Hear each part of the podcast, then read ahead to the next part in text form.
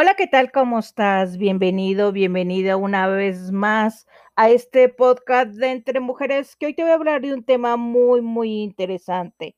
¿Tienes a tu hijo y crees que no sea tolerante?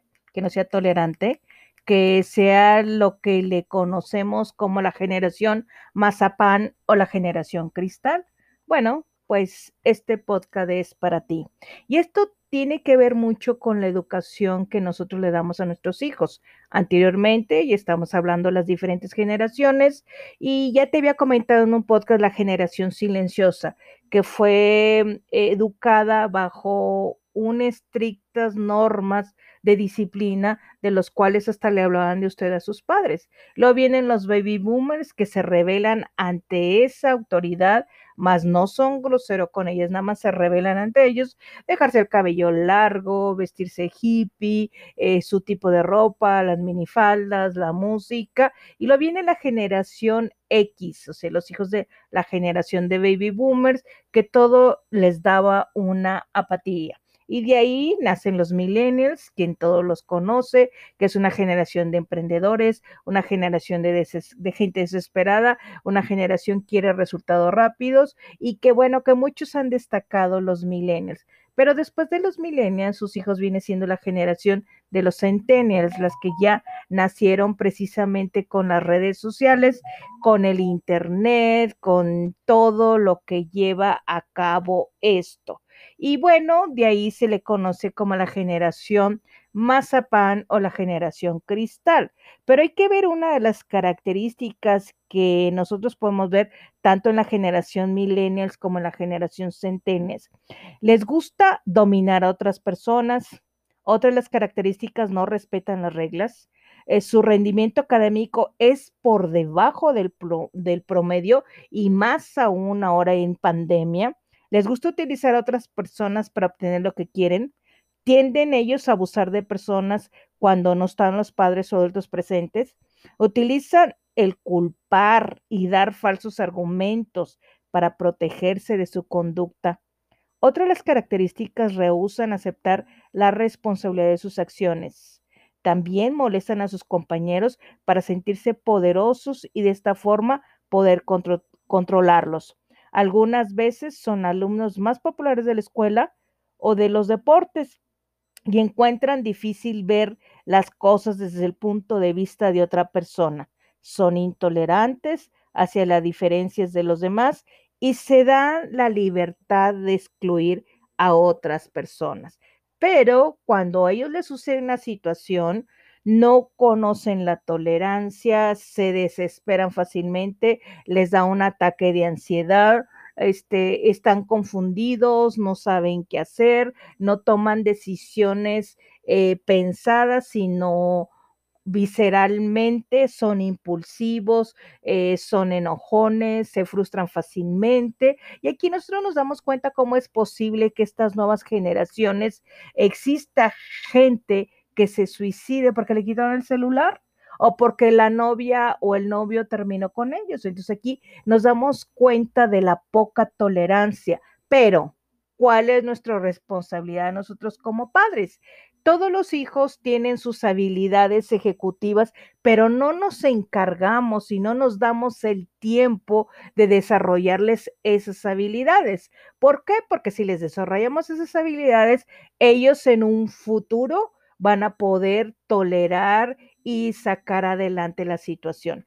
Cuando este tipo de generación mazapano cristal, sí puede existir gente que fue educado con limitaciones, que fue educado con disciplina, que puede tener esa capacidad de resiliencia y es algo, déjame decirte tú que me estás escuchando, que es lo que buscan en las empresas. Si el alumno no tiene desarrolladas ciertas habilidades, tu hijo, tu hija, va a batallar mucho para encontrar trabajo en el mercado laboral, porque ahora Em, antes de revisar sus redes sociales y de ver cómo se comporta, existe una serie de instrumentos, en este caso, este, test em, o exámenes donde van evaluando sus aptitudes y aquí sí se dan cuenta que tiene poca resiliencia, que tiene poca tolerancia, que no sabe trabajar en equipo, que es muy individualista, déjame decirte que va a ser muy difícil que lo contraten.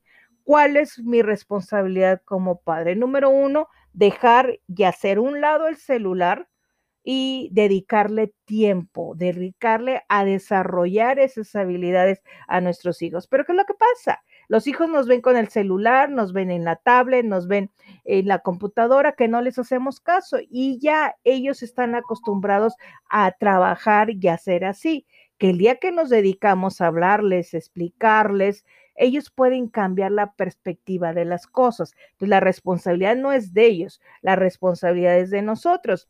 Y vivimos en una era que en esta era que estamos viviendo, eh, me llamó la atención que un actor, José Luis Reséndez, eh, está hablando acerca cómo es posible que ahora actualmente se dejen guiar por los influencers.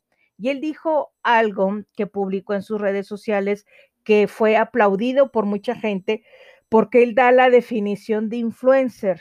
Y déjeme se la repito, dice influencer gente ridícula que influye sobre personas con baja autoestima que necesitan ser influenciados por alguien que es más pendejo que ellos. Así lo dice literal. Y bueno, las reacciones nos hicieron esperar, diciendo totalmente cierto, sabias palabras, tan real, perfectamente bien dicho, mucha razón, de acuerdo contigo, tienes toda la razón, mejor dicho, imposible, definición correcta. ¿Por qué? Porque una cosa es cuando tú eres un líder y otra cosa es cuando eres un influencer. Y si nos centramos en ese tipo de situaciones, actualmente estamos viendo lo que están pasando con los influencers. Un influencer en la cárcel por habla de una patética generación o generación patética y nada más de verla y de escucharla cómo se expresa, ya no sabemos si es más patética ella o la generación a la que ella, entre comillas, se refiere, que actualmente está en la cárcel. Y así hay otros porque se creen con esa libertad de expresión de agredir y de ofender a la gente y de humillarla. Entonces, esto nos lleva, ¿cómo es posible que nuestros hijos sigan a personas que no tienen educación, que no hablan cosas de contenido, que no son para fomentarles buenos hábitos, eh, buenas costumbres, eh, cuestiones positivas y que tengan una serie de tantos seguidores. Así está hablando de la sociedad que está actualmente con esta generación cristal y, de mazapán. Esto es bien importante para que tú reflexiones a tus hijos. ¿Qué he contribuido yo para que mi hijo esté reaccionando así? ¿Qué he hecho yo para que mi hijo sea intolerante? ¿Qué he hecho yo para que mi hijo sea berrinchudo? ¿Qué he hecho yo para que mi hijo me trate mal?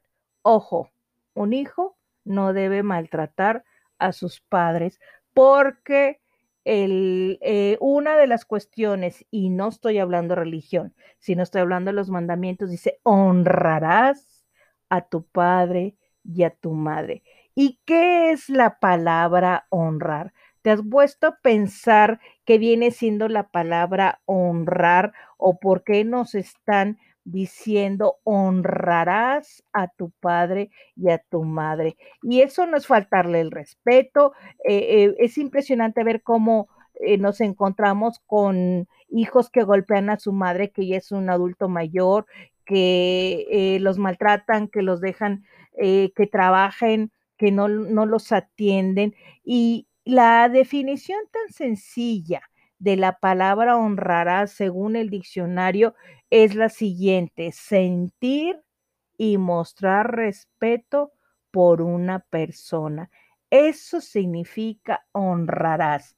Entonces, sentir y mostrar respeto por nuestros padres. Y nosotros tratamos así a nuestros padres, que es lo que los hijos están viendo o por qué no nos respetan a nosotros, eso es importante. Nunca es tarde para ponerle un límite a nuestros hijos. Espero que este, este podcast te haya gustado. Nos vemos en otro episodio aquí de tu podcast Entre Mujeres. Se despide tu amiga y compañera Patricia Garza. Nos vemos. Hasta pronto. Bye.